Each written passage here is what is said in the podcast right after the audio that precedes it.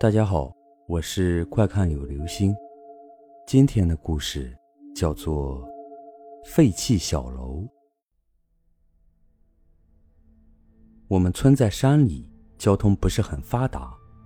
那时上学都是步行，每次在上学的路上，总要经过一栋二层小楼。听大人们说，那栋小楼以前是我们村里的首富盖的，专门弄了一个小加工厂。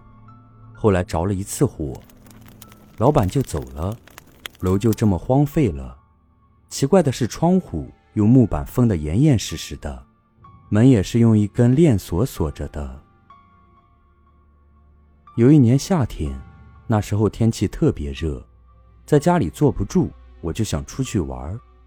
奶奶不让我出去，我在家实在待不住，就百般的央求奶奶。最后奶奶同意了。但是他特别的嘱咐我，不要去废楼那里玩。我就答应着跑出去了。我去找了我两个小伙伴一个小雨，一个小杨。我们三个人在路上商量着去哪里玩。我们想去下河游泳，但是今年夏天特别热，干旱少雨，河里已经干枯了。小雨突然提议道。我们去废楼里面玩，去探个险吧。小杨举双手同意，但是我害怕，我不想去。小雨跟小杨一唱一和的在那里刺激我，边走边给我起外号。我没有办法，就硬着头皮跟了去。我们三个到了楼边，通过木板之间的缝隙朝里望去，屋里面乱糟糟的，桌椅都倒在地上。墙上黑乎乎的，有点阴森透凉的感觉。小雨看了一会儿，觉得在这里光看没意思，要是能进去多好啊！可是门锁着，进不去。我们正说着话，就听到“哗”的一声，那个链锁断成了两半。小雨看了一下，是链锁锈断了，看来是天意让我们进去。小雨推开了门。我们三个人就走了进去。一进到屋里，就闻到一股非常难闻的臭气，十分恶心。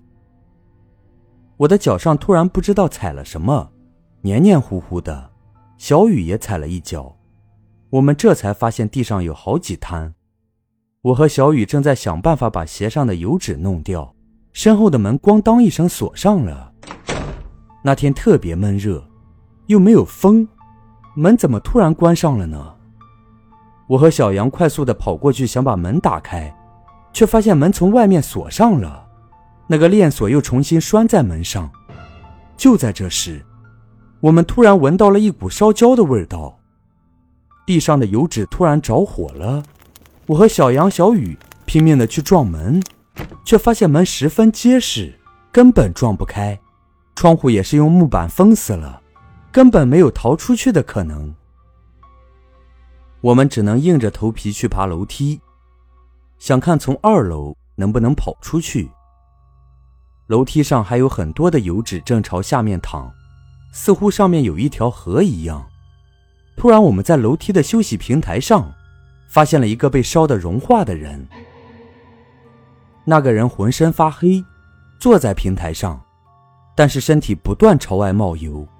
那油不断的朝楼下淌来，他看到了我们，突然站起来朝我们走过来，我们害怕极了，然后朝下跑，但是发现，在我们下面有三四个人在朝楼梯走来，当时是前有埋伏，后有追兵，没有办法，只能往上跑，向上或许能跑出去。我们三个就拼命朝上跑去。但是小杨因为太害怕，脚不太灵敏，被上面的那个人一下抓到了脚踝处。小杨拼命大叫，我跟小雨也非常害怕，不敢施救。我们两个从小杨的旁边跑上去，跑到了二楼，刚上去又遇到了两个人朝我们走来，我们慌不择路，跑散了。我跑到了一间卧室里，正好发现窗户上有一块板。破了个洞，大小应该可以容下我。我把头探出去，发现下面正好有一垛稻草，我马上朝外挤，无意中回头看了一眼，发现有个人正朝着我这个洞里走来，我一咬牙就蹦了下去，正好跳到稻草上，接着就摔晕了过去。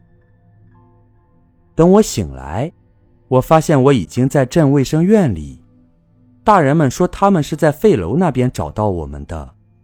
我晕在稻草垛上，小雨晕倒在二楼，小杨晕倒在楼梯上，他们身上跟嘴里都是黑油脂。那栋废楼也并没有着火。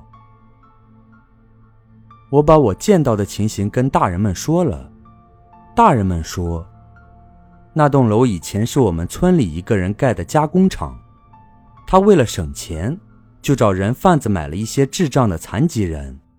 平时就把他们锁在那个楼里，让他们干活。后来好像被人举报了，那个人就一把火把他们全都烧死在那个屋子里。这件事情过去很多年，我一直都非常后悔，那天没有阻止大家进去。小雨跟小杨发生过这件事情以后，智力就出现了问题。我想当时我要是不从那个窗户里跳出去。可能现在就和他们一样了吧。好了，这就是今天的故事。废弃小楼。